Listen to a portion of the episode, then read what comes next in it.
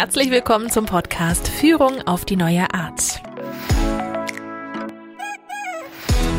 Hier bekommst du Inspiration zu neuartigen Führungspraktiken. Von und mit deinem Online-Team-Coach Peter Klar. Ist dein Kalender voll mit Meetings? Dann schauen wir heute mal drauf, ob das so bleiben muss. Es ist wieder Montag und ich bin hier, um dir für diese Woche eine Praktik und eine Idee auf den Weg zu geben zur Führung auf die neue Art. Heute geht es um Meetings und Kommunikationsformate. Vielleicht hast du den Eindruck, dass du sehr viele Meetings machst und nicht alle Meetings bringen auch einen echten Mehrwert für dich. Da möchte ich dich einfach mal einladen, nimm dir einfach mal eine halbe Stunde Zeit, nimm dir deinen Kalender vor, am besten einen gewöhnlichen Monat und schreib mal alle Meetings auf, die in diesem Monat waren oder sein werden. Und schreib dir zu jedem Meeting auch den Zweck des Meetings auf. Möglicherweise ist der erste Punkt schon, dass du feststellst, hm, bei dem einen oder anderen Meeting fällt dir gar kein Zweck ein. Da könntest du dir gleich mal ein Fragezeichen dahinter machen, ob deine Teilnahme dann überhaupt nötig ist. Ich will nicht sagen, dass das Meeting nicht nötig ist, das müssen vielleicht auch andere mitentscheiden, aber vielleicht braucht es dich bei diesem Meeting nicht. In, insofern hast du da schon den ersten Hinweis. Ja, und mit dieser Erkenntnis äh, der Liste der Meetings könntest du dir zunächst mal überlegen, welche Meetings sind genau so, wie sie heute sind, tatsächlich gut und sinnvoll. Und dort, wo noch ein paar Fragezeichen offen sind, könntest du bei der nächsten, beim nächsten Meeting gleich einen Punkt auf die Tagesordnung setzen, um das mal mit den Teilnehmern zu klären. Es muss ja nicht immer genau so laufen, wie es heute läuft, ja. Vielleicht kann man auch die Art und Weise, wie, die, wie der Austausch stattfindet, etwas variieren. Und da gibt es ganz viele Möglichkeiten, wie man sich austauschen kann. Einfachste Möglichkeit kennst du auch mit einem Messenger oder auch per E-Mail. Das ist dann gut, wenn es darum geht, einen aktuellen Stand schnell weiterzugeben. Dazu muss man nicht zusammen in einen Raum sitzen und dann darüber reden, wie der aktuelle Stand ist. Das kann man einfach kurz schreiben. Ja, für allgemeine Informationsweitergabe ist vielleicht E-Mail oder Messenger nicht so toll geeignet, weil sich dort die Informationen nicht wirklich gut speichern lassen. Da ist vielleicht sowas wie ein Wiki gut oder ein Dokumentmanagementsystem. Aber um einen aktuellen Stand weiterzugeben, reicht doch eine E-Mail auch aus. Wozu muss man sich da treffen? Äh, außer man hat irgendwie einen Mehrwert durch den Austausch, der stattfindet, wenn man sich trifft. Das ist aber vielleicht auch nicht immer der Fall. Und dann kann man auch wieder kombinieren. Können ja sagen, okay, wir schicken das per Mail und wir treffen uns nur noch jedes zweite Mal. Zack, schon was gewonnen. Wenn du viel mit dem Smartphone arbeitest, dann könntest du auch statt einer Text-E-Mail einfach kurz eine Audiodatei aussprechen, eine Voice Message machen und verschicken. Das ist zügiger, ein bisschen schneller und durch die Stimme kannst du noch viel transportieren, was vielleicht im Text auch falsch interpretiert werden könnte. Das nächste Format wäre statt einem Meeting, wo man sich in einem Besprechungszimmer äh, trifft und hinsetzt und dann erstmal Kaffee austeilt äh, und die äh, die Kekse verteilt, könnte man auch ein Stand-up machen. da empfehle ich dir nochmal in die Episode über das Daily reinzuhören, wie so ein Daily abläuft. Im Wesentlichen heißt es Stand-up, alle treffen sich und setzen sich nicht hin, sondern stehen beieinander. Das Ganze wird dadurch einfach etwas kürzer, ja, weil drei Stunden wird man wahrscheinlich nicht stehen wollen. Das heißt, für kurze Meetings, 15 Minuten, 30 Minuten, ist äh, so ein eine Stehung statt einem Meeting, äh, statt eine Sitzung, eine Stehung zu machen, sicherlich sinnvoll. Hör dir einfach nochmal die Episode zum Daily an. Dann gibt es so ein Format, das heißt irgendwie so Gipfeltreffen oder auch G7 oder G9-Treffen. Das sind spezielle Treffen, ähm, wo sich Entscheider treffen, um Schnittstellen abzusprechen. Also wo sind die potenziellen Synergien Wichtig ist, dass sich die Entscheider dort treffen, sonst kommen keine Entscheidungen zustande. Ganz simpel, ne?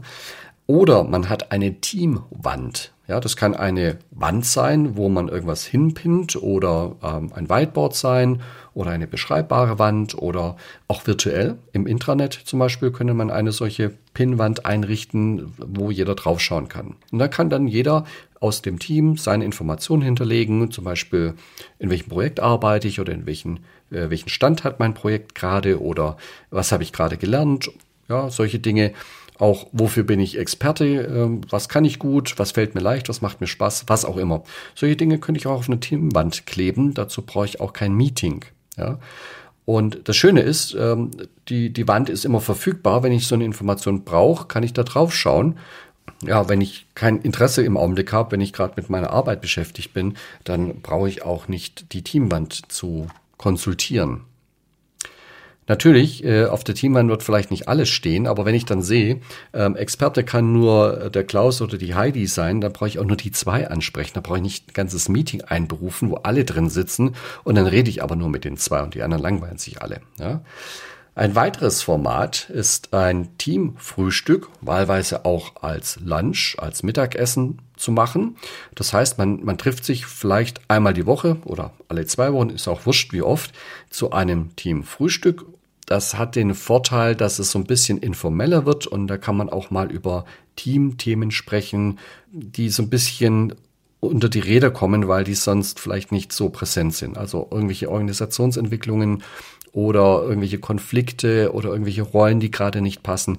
Sowas hat in einem Teamfrühstück eher mal den Raum, um dort ausgesprochen zu werden. Und wenn gerade kein Bedarf dafür da ist für solche Themen, dann kann man ein Teamfrühstück auch absagen oder man macht einfach ein gemütliches Frühstück zusammen.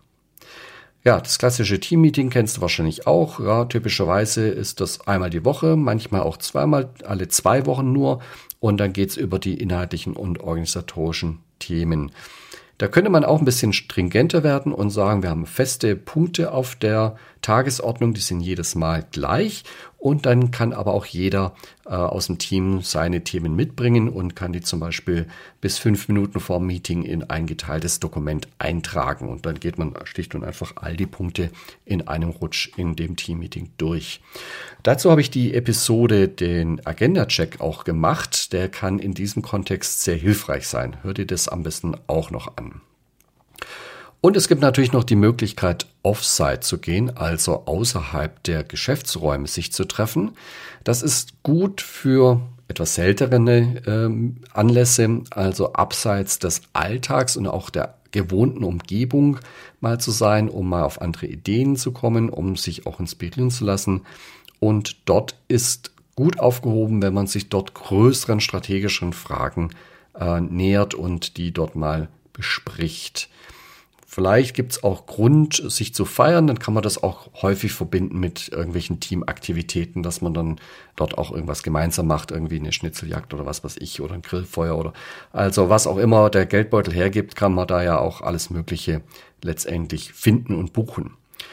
Ja, es geht auch gar nicht darum, dass ich hier jetzt eine vollständige Liste aller möglichen Meeting-Formate und Kommunikationsformate habe, sondern es geht nur darum, dass man sich mal Gedanken darüber macht, warum machen wir das eigentlich genau so, wie wir es heute machen? Und wie könnten wir es vielleicht besser machen? Also in dem Augenblick, wo du drüber nachdenkst, wie könnte man das eigentlich optimal besprechen? Diesen, wie, wie komme ich dem Zweck dieses Meetings am schnellsten nach? Ja, dann ist diese Praktik schon voll aufgegangen. Und wenn du ins Meeting reingehst und sagst, also irgendwie, ich finde dieses Meeting irgendwie nicht sonderlich effizient und plötzlich kommen die Kollegen mit tollen Vorschlägen um die Ecke, ja, hurra, gewonnen. In dieser Praktik geht es ja gar nicht darum, äh, irgendwelche Vorgaben zu machen, so muss man es tun, sondern einfach nur reflektiert doch einfach mal, ob das so sinnvoll ist, wie man es heute tut. Insbesondere dann, wenn Meetings schon länger gehen, wenn es da eine gewisse Tradition gibt, wenn es dann Rituale gibt, ja, dass man einfach mal hinterfragt, warum ist das so sinnvoll, wie wir es gerade tun. Und vielleicht kommt man dann zu dem Schluss, es ist sinnvoll, dann ist wunderbar, weitermachen. Oder man kommt zu dem Schluss, ja, das braucht man heute so nicht mehr oder wir machen es anders. Und dann hat man schon wieder was gewonnen. Es zu thematisieren hat noch einen weiteren Vorteil. Du hörst mal, was die anderen über den Mehrwert eines Meetings denken. Vielleicht ist für dich das Meeting auch langweilig, weil du die Informationen alle über andere Quellen schon hast. Aber andere sind total angewiesen darauf, dass sie diese Informationen in diesem Meeting bekommen. Ja, das, da wärst du im Leben nicht drauf gekommen, dass das für andere total spannend sein kann und für dich ist es total langweilig. Also, experimentier einfach ein bisschen, schau mal drauf, welche Meetings gibt es, welchen Zweck erfüllen die, wie macht es heute, ist das alles sinnvoll, gibt es Ideen, wie man es anders machen könnte, wie denken andere darüber Und all das Ganze ähm, kann dir helfen, um zu einer neuen Lösung zu kommen. Ja, vielleicht ist dein Kalender dann nicht leerer, aber du hast zumindest den Eindruck, nichts davon ist überflüssig oder schlecht, sondern alles muss genauso sein, wie es ist. Dann ist vielleicht auch der Spaß an Meetings wieder höher. Also alles beginnt damit, dass du deinen Kalender mal durchforstest, was, was ist denn heute schon alles da an Meetings und hinter jedem Meeting dir mal überlegst, was ist denn der Zweck des Meetings, warum machen wir es denn? Und dir dann Gedanken machst, ob es so, wie es heute ist, gut ist und richtig ist oder ob man es vielleicht verändern könnte und spricht das im Team an und schaut, ob ihr gemeinsam auf neue Ideen kommt, wie man Meetings verbessern kann oder vielleicht sogar gemeinsam auch beenden kann, weil man es gar nicht mehr braucht. Das war Führung auf die neue Art mit deinem Online-Team-Coach Peter Klar. Willst auch du ein starkes Team entwickeln? Auf peterklar.de findest du noch mehr Inspirationen, wertvolle Informationen sowie nützliche Werkzeuge. Also schau gleich vorbei auf peterklar.de.